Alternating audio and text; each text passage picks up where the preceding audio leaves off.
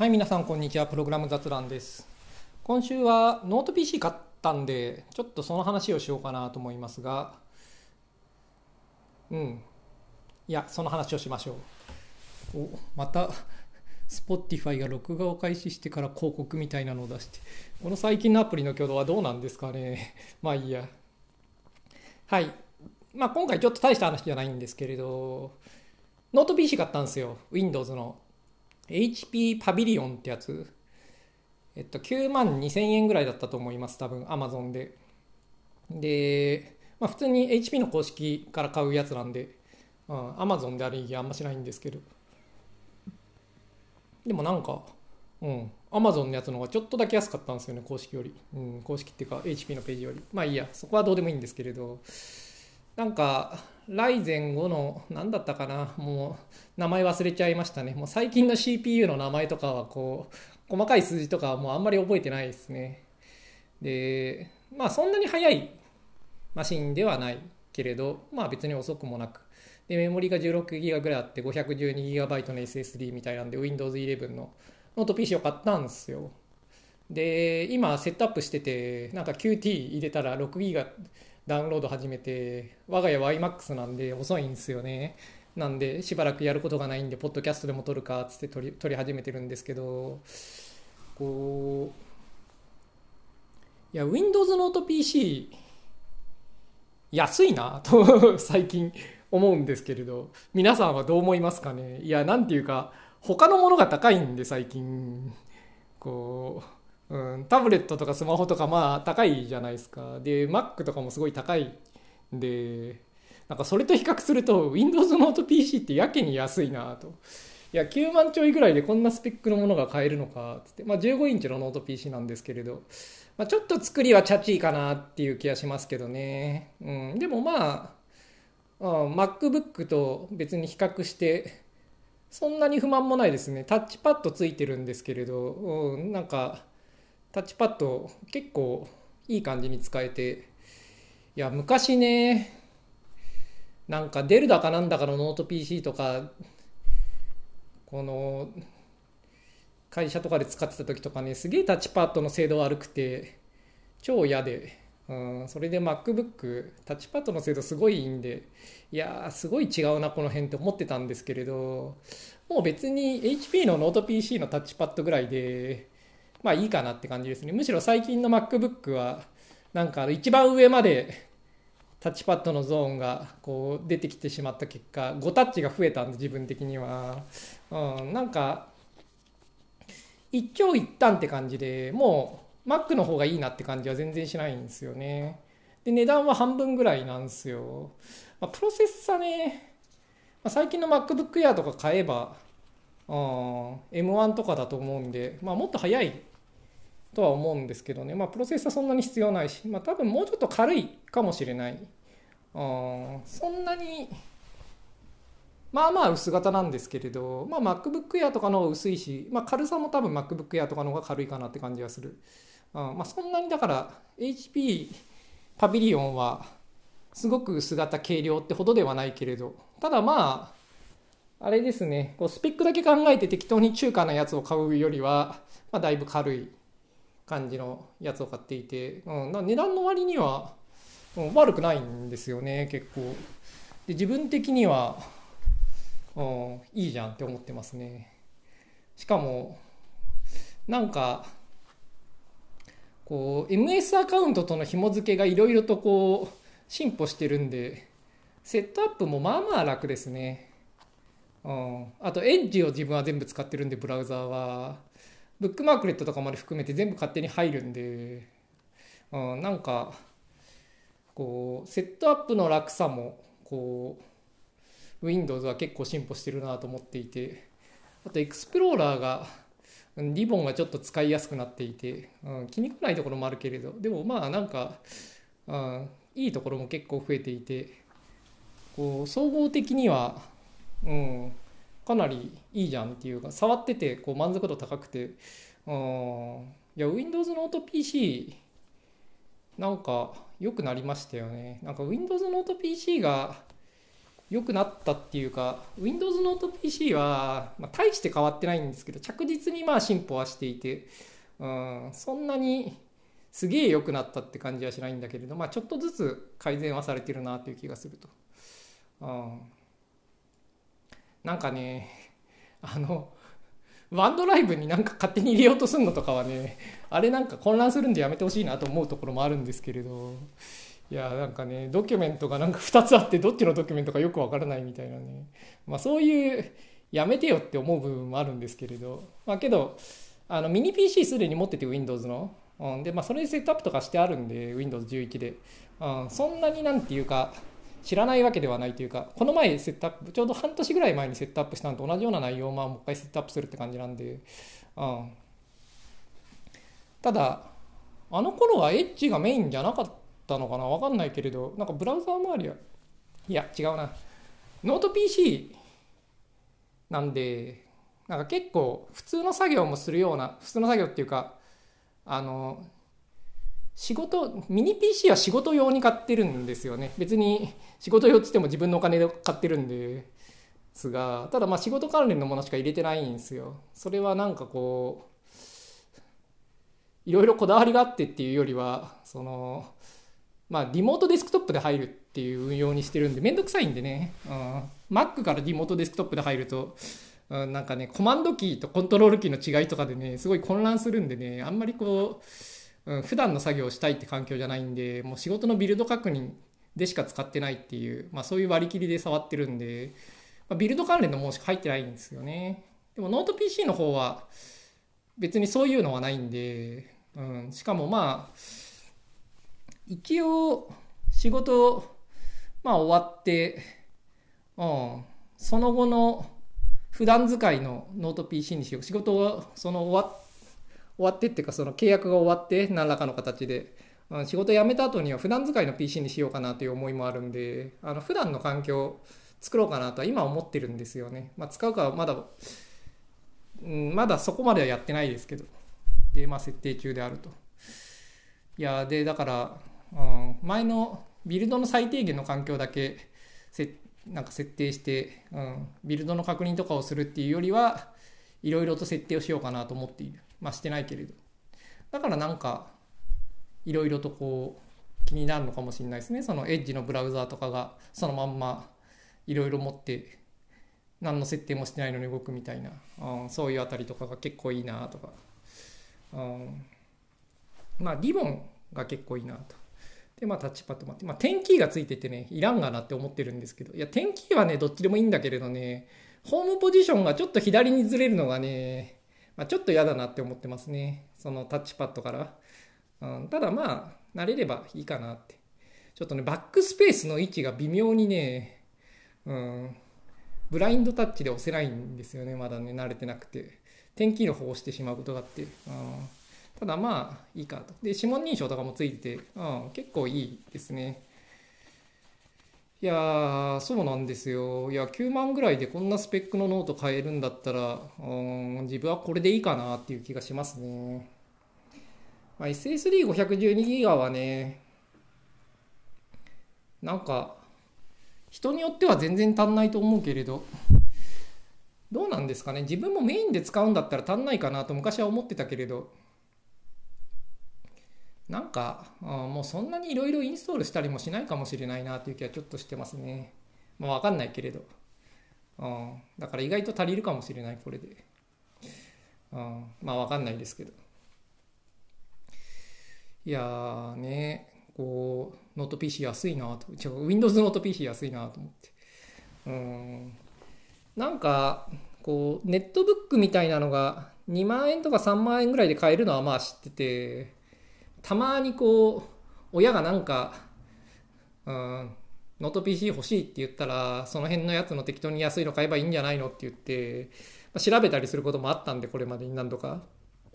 まあそういうのは大体認識してたんですけれどなんかそうじゃなくてあのスペックだとか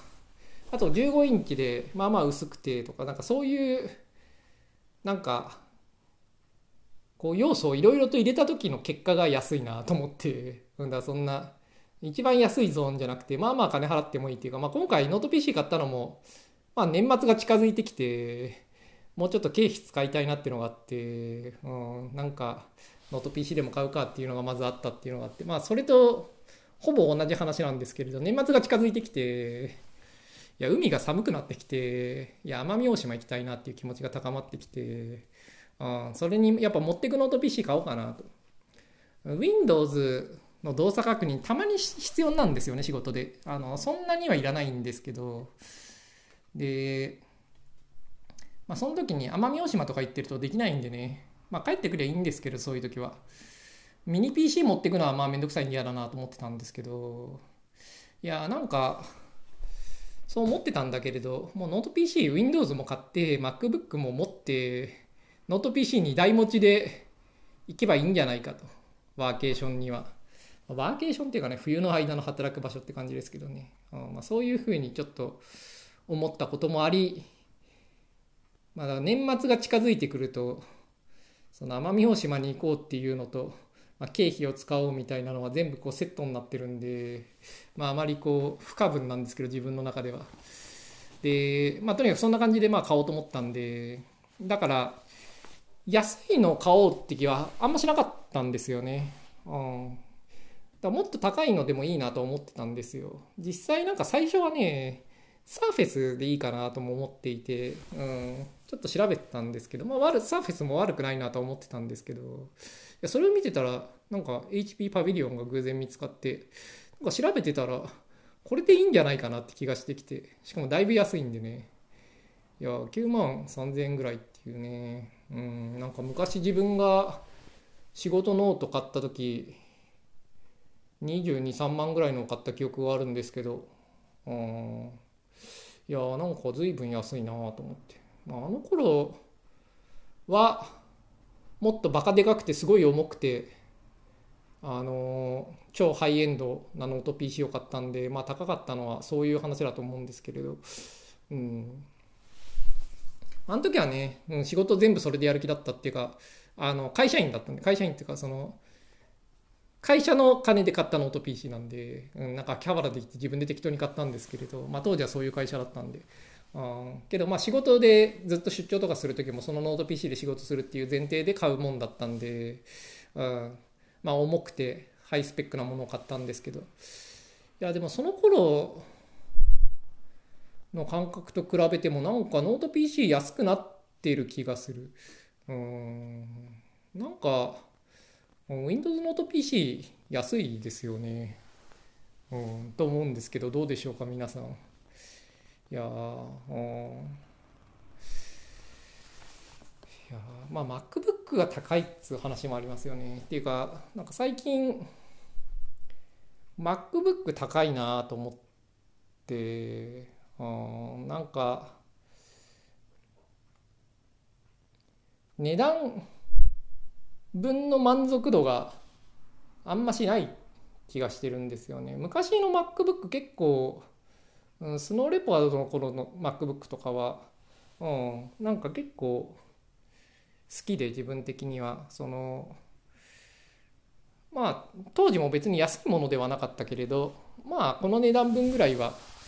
払ってもいいかっていう気持ちがあったんですよね。でしかも当時はやっぱそのホームブリューとかでユニックス系のもんがいろいろ触れるとかが Windows にはなかった WSL がなかった時代なんで、うん、なんかメリットも大きくて、うん、でタッチパッドとかも結構良くてみたいな、うん、なんかねえこうまあ値段分ぐらいの価値はあるかなと思ってたんですけれど。最近はなんか値段が上がった割には、その分の価値みたいなものあんまり感じないというか、なんかアップデート周りで、うん、なんか X コードとかの SDK が毎回なんか変わるの不愉快で、うん、なんか腹立つことの方が多いなと思って、うん、まあスペックはねこれはあれなんでインテル世代の最後ぐらいの MacBook Pro なんで今目の前にあるのは。こううん。まあけどスペックはそんな悪くはないですけどね。うん。スペックに不満は持ってないが、うん、なんか、新しく買ったノート PC が半額で、うん、半額、まあ、半額以下だと思うんですよね。半額ぐらいで、うん、この、なんというか、倍の価値はないよなとか感じるんですよね。で同じことは、Kindle Fire Max でも感じていて、うん、なんかこの前買ったっていう話は以前したと思うんですけど、3ヶ月ぐらい使ってるんですけれど、うん、いやー、なんか iPad Pro も、まあ、こっちは仕事もあって触ってるんですけれど、まあ、結構バッテリーがへたってきたっていうのもあり、うん、なんかね、いまいちなんですよね、使ってて。で、Kindle Fire Max は、まあ、いまいちなこともいっぱいある。いまいちっていうか、Android 端末じゃないんでね、FireOS はね。うん、そこはちょっと、こう、うん、Android の方がいいなって思いますね。なんか WebView が古いんですよね、FireOS はね。だその結果いろいろ動かなく、なんか WebView 使う類のハイブリッド系のアプリがたまに動かなかったりするんで、うん、そこはちょっと、うーんって感じですけど。ただ、うん、3万ぐらいで、そのスタイラス付きで買って、うん、いやなんか、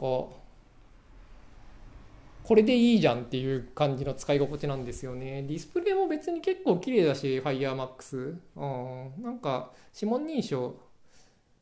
まあそんなに良くもないけれど、まあけどこれでいいかって感じもするし、うん。なんか、うん、結構使ってるんですよね。でやっぱこうバッテリーの持ちがいいんで FireMax の方が。なんかこう雑にずっと持ち歩いて適当に使えるんで iPad はなんかすぐバッテリーなくなるんで充電しなきゃいけなくてなんかめんどくせえなと思っていて。いやなんかそうやって思うとなんか値段の分の価値はあんまり iPad には感じないなと最近感じていて。うん。いやなんか最近どうなんすかね。Apple 製品どうなんだと思ってますけれど どうですか？皆さん的にはいやいや最高ですよって感じですか？うーんなんかこう高いのはいいとしてなんかその高い分だけの何かがあるなって以前は思ってたんですけれど最近はなんかその他のものたちがクオリティがちょっと上がってきたのと、うん、アップル製品の気に食わないところが増えてきたのとでなんかこう両者の差はなんか随分と縮んでいて、うん、値段の分のしかも値段の差が広がっていて、うん、なんかあんまり個人的にはこう満足度が高くないでまあこれね自分の金で買ってるんじゃないんでね、うん、会社の金で買ってるもんなんでなんつうかその、うんこう他人事というか、うん、批評家目線のあんま自分の懐を痛めてない話なんですけれど。いやでも仕事じゃなかったら買わないなって感じしますね。もう、うん、iPad 開発、まあ、今仕事でやってますけれど、まあ、この仕事終わったとしてまあ iPad 買って iPad の開発者になるぞっていう気は前よりはないですね今は。Android の方がいいなと思いますね。まあ、FireMax、うん、いいデバイスだなと思いますね。あんくらいの、つか、ピクセルタブレットがね、あんくらいだったらいいんですけどね、値段が。うん、なんか11インチぐらいのタブレットで、ペン付きで3万円ぐらいですとか言われれば、うん、これでいいっすよって言えるんだけれど、うん、ピクタブはどうかなって思いますね。ちょっと高いんで。うん、まあけどね、プロセッサーね、M1、のが欲しいかって言われると、まあどうすかね。まあ薄くてバッテリーの持ちがいいとかそういうのは嬉しいと思うけれど、うん、CPU パワーそんなに欲しくないんで自分は。うん。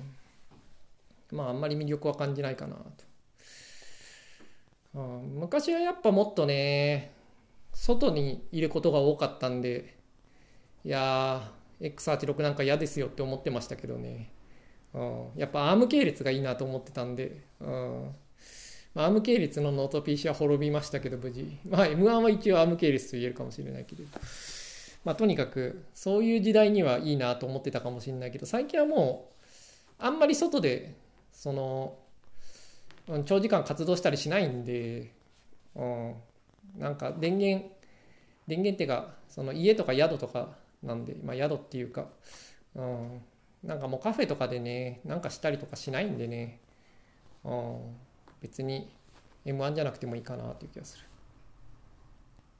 で Windows ノート PC、うん、ちょっと今回設定しようかなと思っていろいろやってるんですけれど、まあ、まだよく分かってなくていや例えば Electron の開発環境を作ろうと思ってるんですよ。うん、でどうやってやるもんなんですかね。いやなんか WSL で、うん、普通に Electron の環境を作ってなんか GUI のアプリとして A って動かすとなんか Wayland かなんかの なんかバックエンドみたいなのが Windows で書かれていて勝手に動くんじゃないかと自分は期待してるんですけれどなんかググってるとなんか X11 を入れるとかそういう話があって、うん、あれそういうもんなのかなみたいな。そこら辺よく分かってないというか、うん、なんか情報が古いんじゃないかなっていう気もしていて、うん、なんかエレクトロの公式のサイトの情報が古い気がするんですよね。うん、まあいいんですけどいいんですけどっていうのはその自分で試してみますから、うん、それでいいんですけれど。いやーね WSL でまあ全部簡単って感じにはいかないのかもしれないけれど。うん。まあ、最近はね最初にチョコラテ入れてねチョコインストールしてね、うん、いろいろと入れてまあまあまああれでいいっすよね。いやメインブラウザーがエッジなんでね。もうなんか、うん、ブラウザー入れたりとかもしないしまあ楽でいいですね。なんか入れなきゃいけないアプリは減った気がしますね最近は。うん、こう自分が作っている Electron アプリはねいっぱいあるけれど Syncthing とか入れて自分の作ってる Electron アプリはいろいろと入れたくてしかも Windows 用ビルドがまだないんでねあバイナリーがないのが結構あるんでね。うんめんどくせえなと思ってるけれど。いやまあ環境作ればいいんですけど。うん。まあそんな感じでこう Windows のねセットアップはなんか結構うんまあ年々やっぱ面倒くさくなってくってなんかいろいろやんなくなりますよねまあなるべくデフォルトでやっていこうみたいなあとやっぱチョコラテ周りが結構いろいろと充実してきてまああれでいいっていうのもあったのとあとまあ Windows ターミナルとかねデフォルトでいろいろと、うん、まあいいかって感じになってきたんでやんなきゃいけないやんなきゃいけないことはまあ随分減ってきましたよね。うん。VS コードは入れるけど、まあ、VCPKG とかのね、設定はね、めんどくさい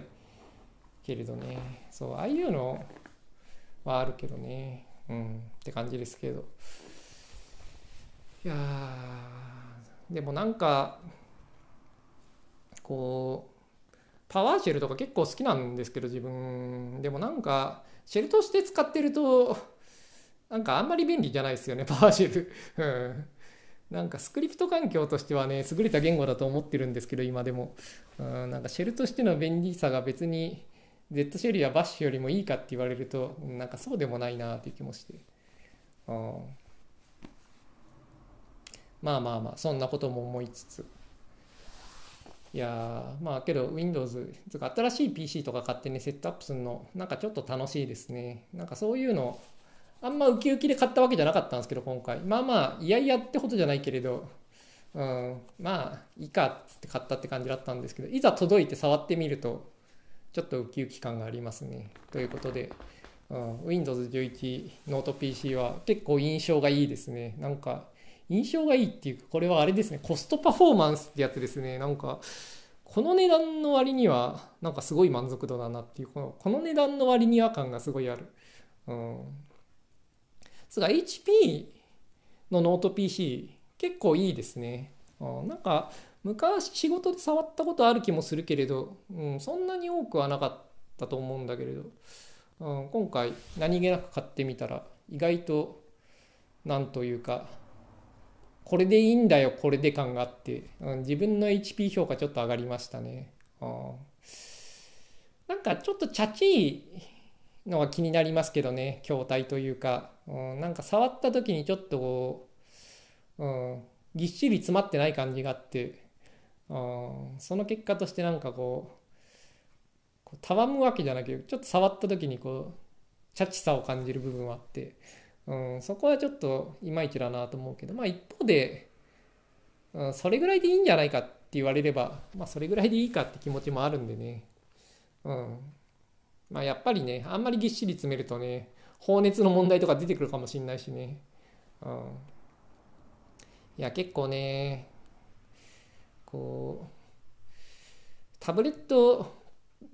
Windows タブレットを結構買ってた時期があって、うんああいうのはすごい放熱の問題とかが出まくってたんで印象悪いんでね、うん、いや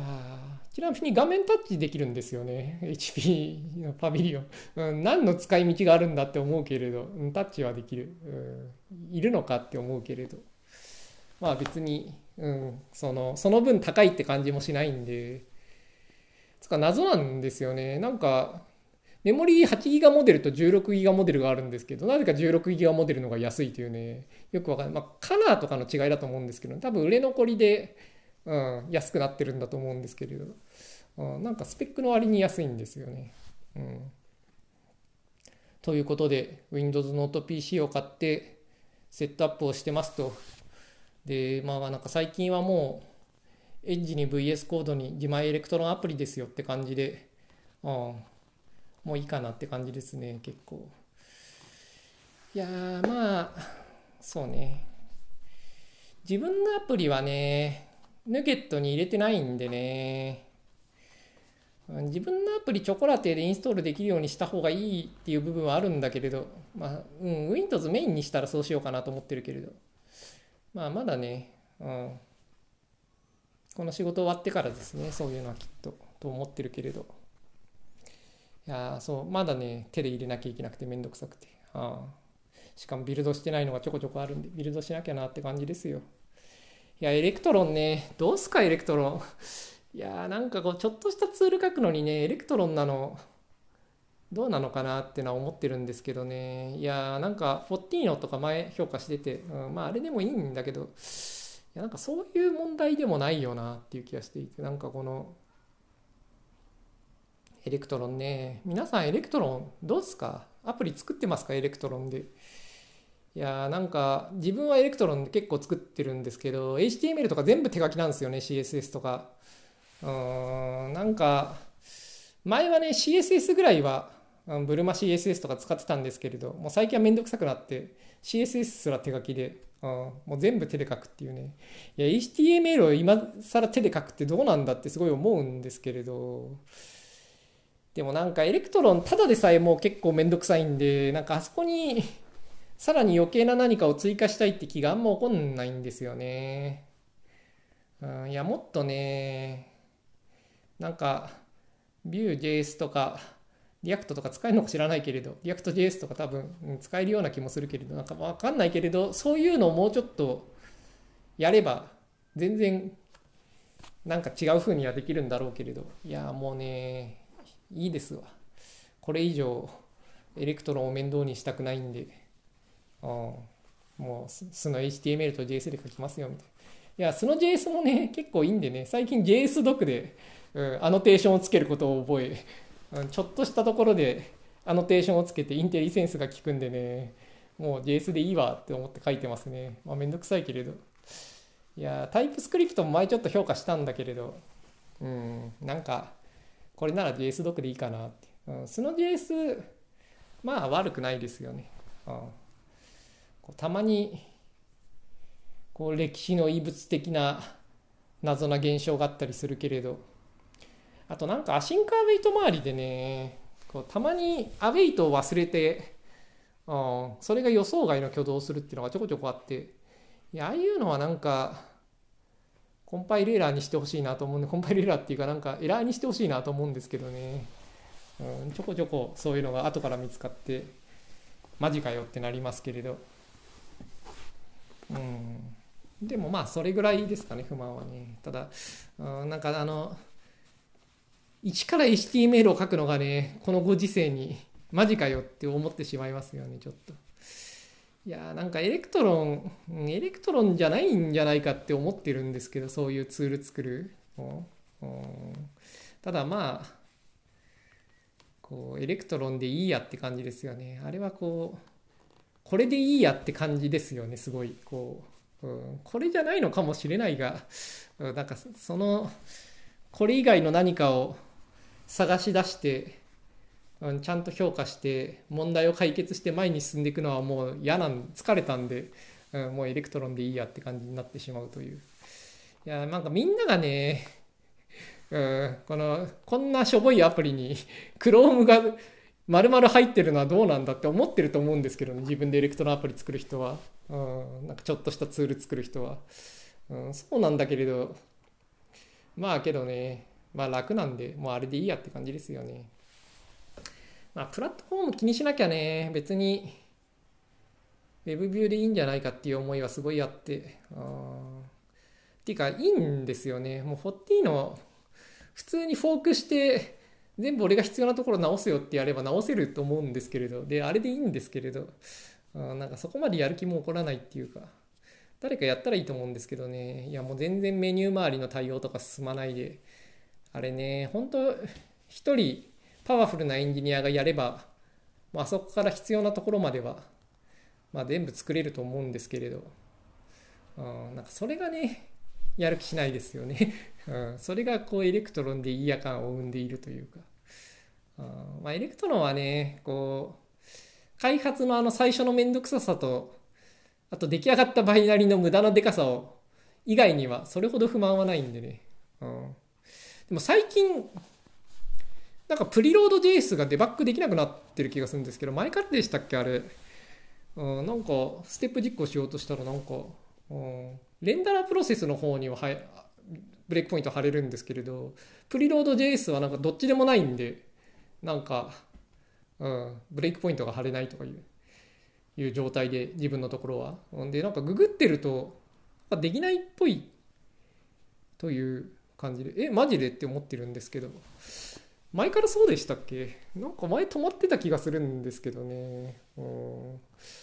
ということでまあそこはちょっと不満もあるけれど。でもまあエレクトロアプリ大体ね書き捨てなんでね、うん、そんなにこうリッキな開発体験が欲しいとも思わないんでそれよりもささっと書いてささっと動かして、まあ、そういう感じでいいやって思ってるんでね。いやそんな感じで作った自分のねエレクトロンアプリがいっぱいあるんでね、うん、こう新しい Windows を買ったりするとそういうのをいっぱい入れるのがめんどくさいなっていう思いあるんですけれど、うん、なんかホームビューぐらいだったらねもうまあ入れてもいいかって思うけれど。ホームビルっていうか自分の何でしたっけ？自分のタップでしたっけ？あれぐらいはまあやっといてもいいかなと思うんだけれど。いやまあヌゲットもね別に登録してもいいんだけれど。なんかそうやっていろんなところにやるのはめんどくさいですよね。だから Windows メインってなったら Windows のところだけメンテするのはいいけれど。Mac と Windows 両方メンテとか嫌だなと、まあ、バイナリーをね GitHub のリリースに置いといてまあ、それを手でインストールしていくぐらいでもいいのかもしれないけれど、まあ、買ったらいいけどね、まあ、PC 買った時ぐらい、自分のツールぐらいはそれぐらいでいいんじゃないかという話もありますが、うん。いや、まあ VS コードとかはね、あんま設定とかしないんで、うん。そのプロジェクトごとの設定があるんでね、うん、そっちは設定されてるけれど、うん、なんかこうよそのマシンから持ってこなきゃいけないものとかがあるわけじゃないんで、うん、まあデフォルトで大体いいんでね。やっぱり設定しなきゃいけないことは減ったなという気がしますね先祖代々伝わってる .emax とかねないからね、うん、まあ .xyggui でもいいですけどそういうのないんでも大丈夫ですねでも最近はパワーシェルのね、うん、あのスタートアップスクリプトみたいなのはまああるけれどうん、その辺まだ設定してないんだよな。まあいいや、必要になったらやりますということで。その辺 VCPKG とセットだからな。うん。まあいいや。ということで、今週はノート PC 買いましたと。HP Pavilion ってやつ、15インチのやつです。なんか9万ぐらいの割には意外といいんで、なんかこのコスパがいいって感じですね。こう買った、こうすごい高級感っていうか、すごいいいよっていうんじゃなくて、値段の割にはすごいいいよっていう感じで、うん。なんかこう値段の割には感がすごいあるんですけれどいやでもそういうの Windows ノート PC に求められてるのはこれなんじゃないかなっていう気がしますね。なんで自分の評価は高いです。はい。ということで、で今週最後にちょちょっとお便りを読んで、それについての返答して終わろうと思います。はい。ということで、今週のお便りです。えっ、ー、と、仮の通さん、こんにちは。海面ですと。はい、どうもこんにちは。と。第269回の技術文書についてのポッドキャストを聞きましたと。で最近の回を聞いててやや不安になることがあるのでですが、青空アンドロイド教室の受講生の方々がこのポッドキャストを聞く可能性はないでしょうかと。検索などでたどり着く可能性はありますよね。で、その方々が最近の回を聞いたらあまりいい気持ちはしないような気がしますと。えー、っと、まあいいや、その続きも読んでからちょっと。で、技術文章を読むのが下手とか、まるまるさせるという表現とか、まるできないんですよとかの表現が聞いてて気になりましたと。で、鍵括弧で受講生はこれを聞いてないだろうな、鍵括弧閉じとビクビクしていますと。少なくとも受講生のいいところを一つは褒めていただけると、私のような部外者も大安心できるというか、ポッドキャストを聞きやすくなる気がしますと。でこのポッドキャストは相変わらず楽しみに聞いていますと。1024コアズに対する思いの丈を述べる部分とか最高ですと。どうもありがとうございます。で、これからも面白い話をぜひたくさん聞かせてくださいということで、はい、海面さん、どうもありがとうございますと。まず最初に言っておくと、受講生は聞いてますね、このポッドキャスト。はい。まあ、聞いてない人もいるかもしれないけれど、少なくとも、あの、URL は教えている。うん。で、聞いてる人がいるのも知っている。うん、ということで、聞いてます。はい。でこうまずこう聞いてて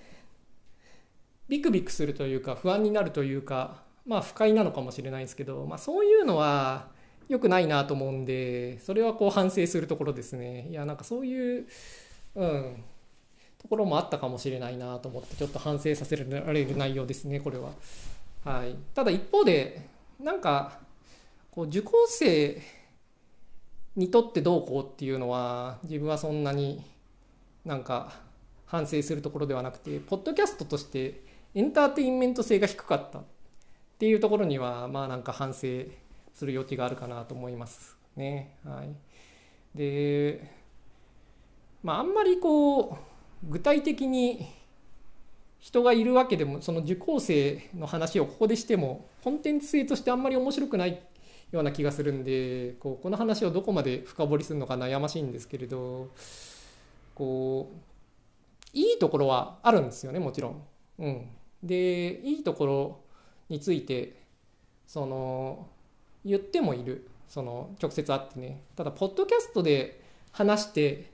面白みのあるいいことはあんましないんですよね。うんなんでだからあんまり言うことはないなと思うんですよね。でこうなんか学校の授業とかでなんか生徒にこれをマスターさせなきゃいけないっていう時にはなんかいろいろとおっしゃる通りって感じのする内容だと思うんですけれどなんか自分の青空アンドロイド教室はそういうものでもないんですよね。なんかこうあなたにもできますって言いたいわけではないんですよねこの教室は、うん。まあ、やりたいっていうならば教えるよってものでそれを使って覚えたいならば覚えればいいじゃないかと思ってるんですけど自分は。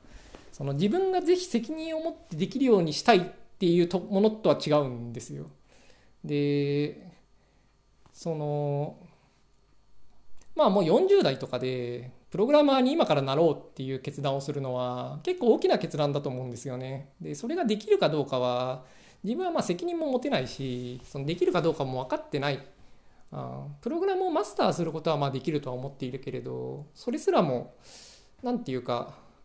うん、その確実に自信を持ってるわけでは別にないんですよねだから実際は無理だったって可能性ももちろんあるかもしれないし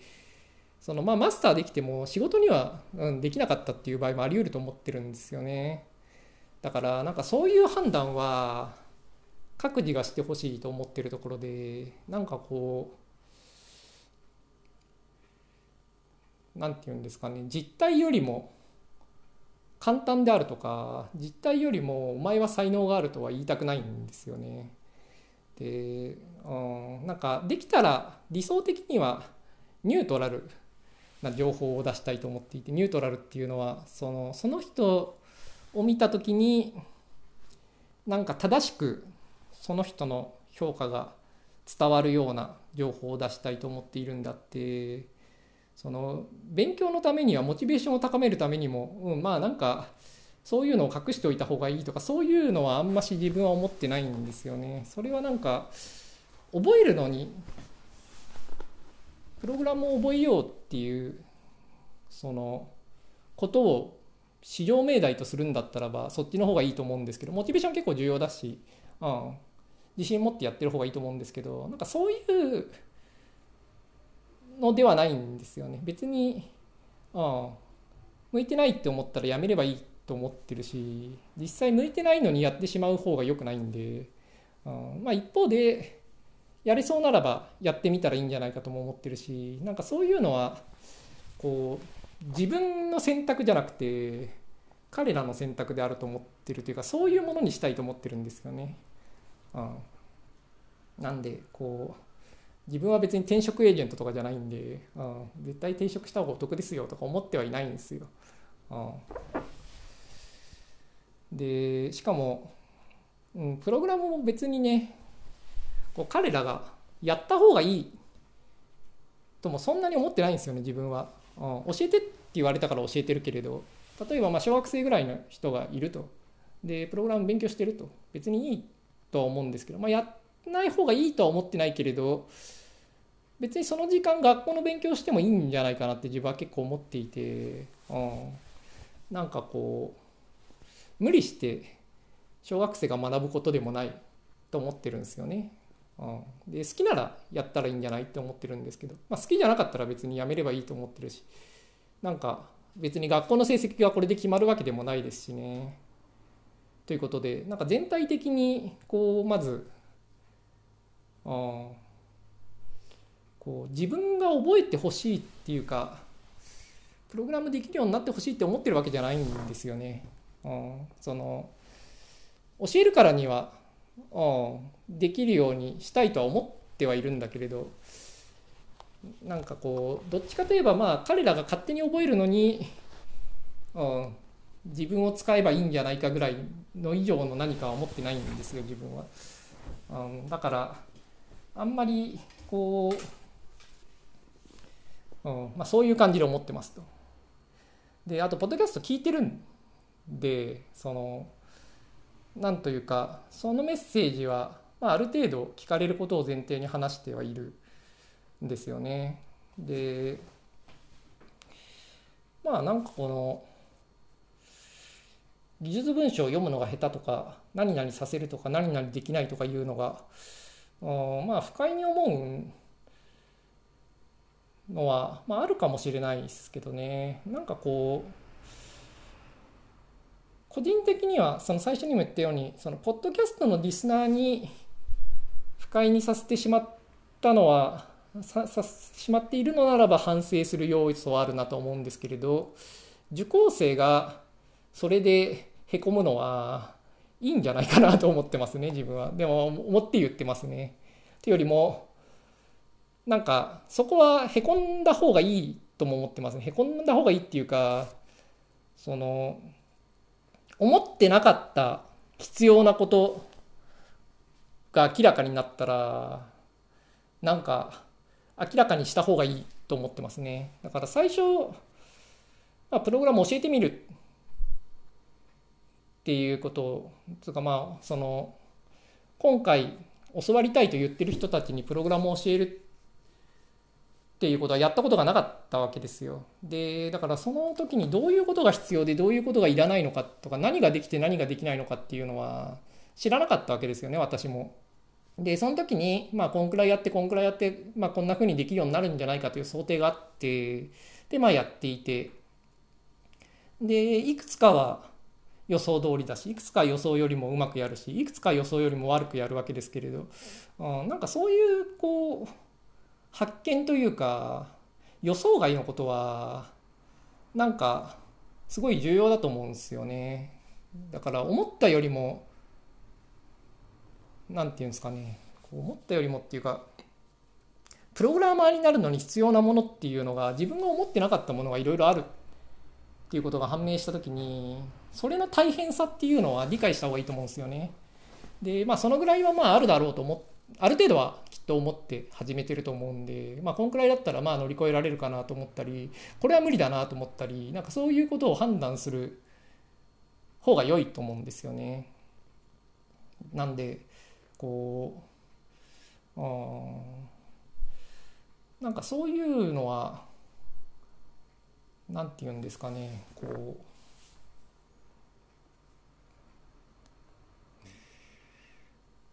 うん。なんかうまく表現できないですけれど。あなんかプログラマーが普通思っていることと、うん、現在の立ち位置との差分についての情報は多い方がいいし重要だとも思っていて、うん、プログラムが,、まあ、が普通できることのうち難しいことがあるんだったらば、まあ、知ってた方がいいなと自分は思ってますね。まあけどこの話はそのポッドキャストにしてない当然その本人たちに話してることもいろいろあってあまあそういう話にもなるんですけどプログラムの仕事ってピンキリじゃないですか。これはもう海面さんへの返答ではもはやないんですけれどプログラムの仕事ってピンキリでもう下の方はむちゃくちゃできないプログラマーが世の中にはたくさんいるんですよね。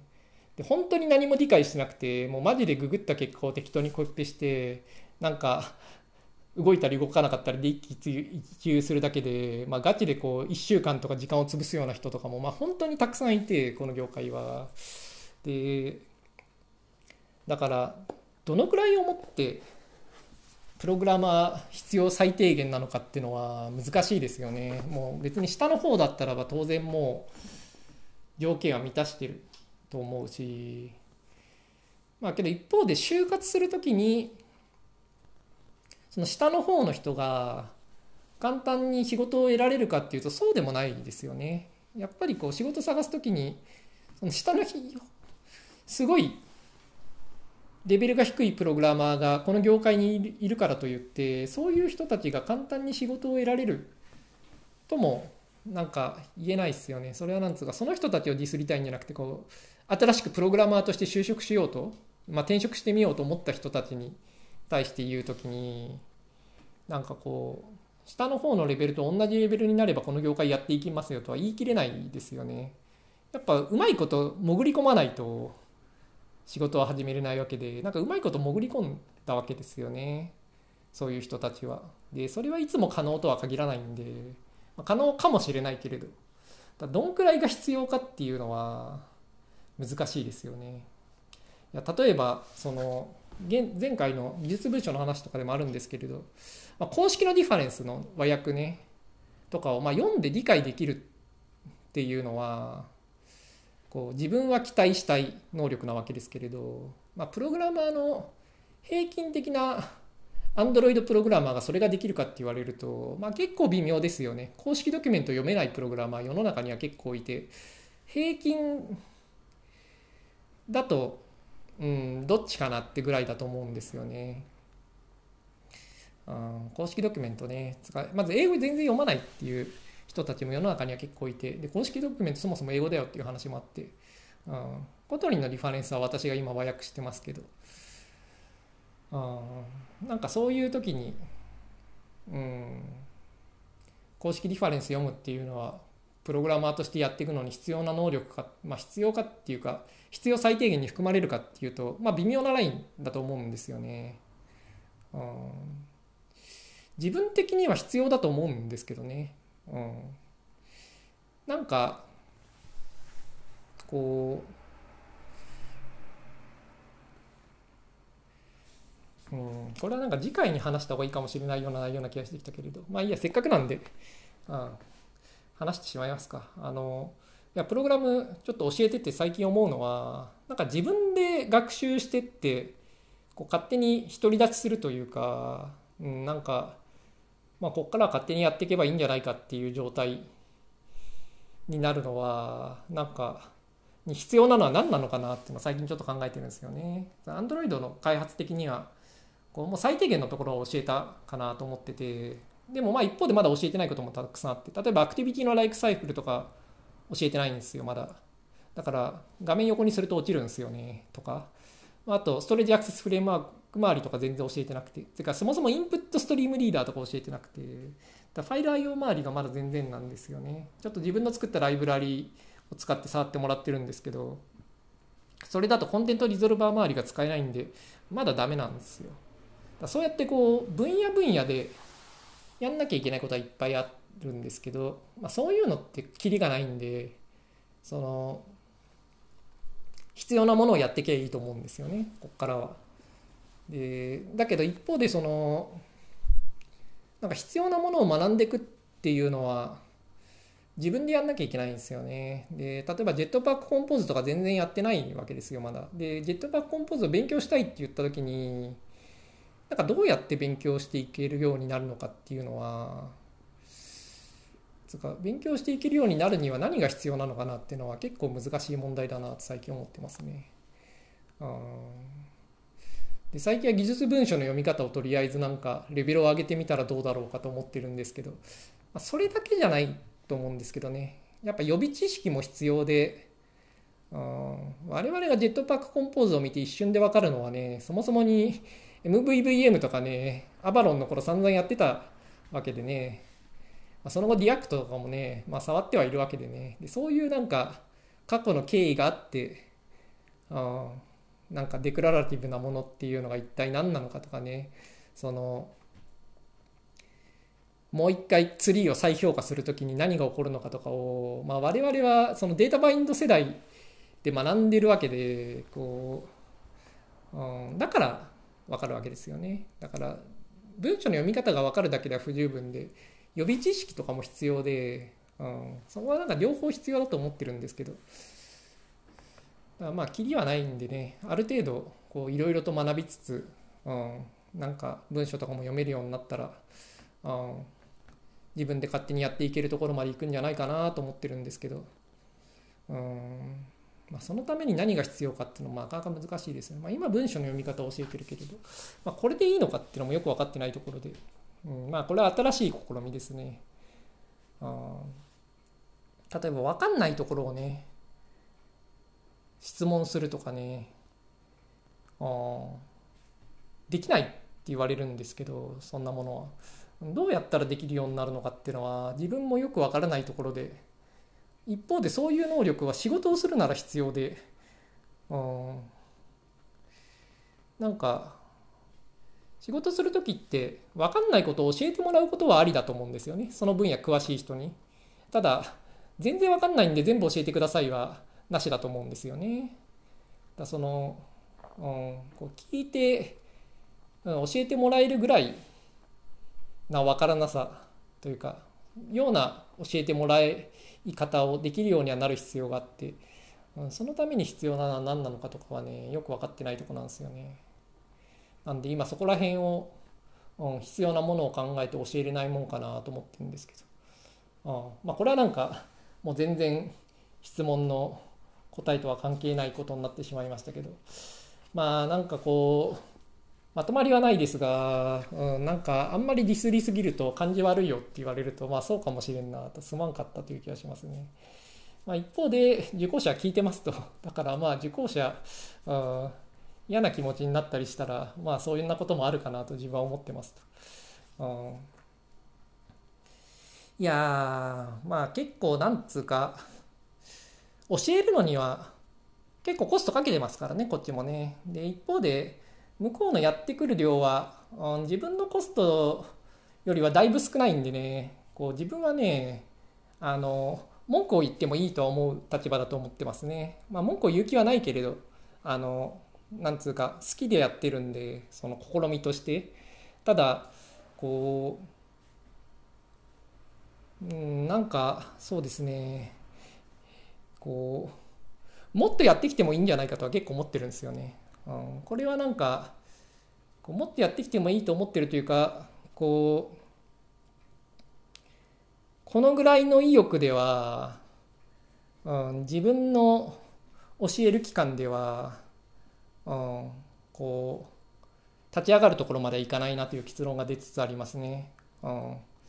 それはなんか自分は片手間で教えてるんで期限も限られてるんで限られてるっていうか奄美大島行ったら多分終わりなんでこれね、うん、それまでにまあ必要なこと大体教えたとも言えるが一方でまだ立ち上がったとは言えないわけで、まあ、それはね当初想定してなかった教えなきゃいけないことがあるからっていうのが明らかになったからっていうことなんですけれど、まあ、一方でもっと、うん、自分で頑張ってやってくればそれでも乗り越えられるとは思うんですけれど、まあ、そこまでの情熱はないなっていうのはまあ思ってることででなんかあこう教える側としてはねもうちょっと頑張ってくれてもいいのになとは思いますね。そんな風に思ってるんでこうなんというかこうすごい褒めたたえてなんとかやる気を出してもらって前に進むというかいい感じな話をしたいともねそんなに思ってないんですよね自分はね。うん、いやこうあそろそろ時間がオーバーですね。じゃあまあ今週はこんなもんということでまだちょっとこの件は言いたいことがいろいろあったんですけれど。ということでまあ海明さんどうもありがとうございましたと。それではまた来週と。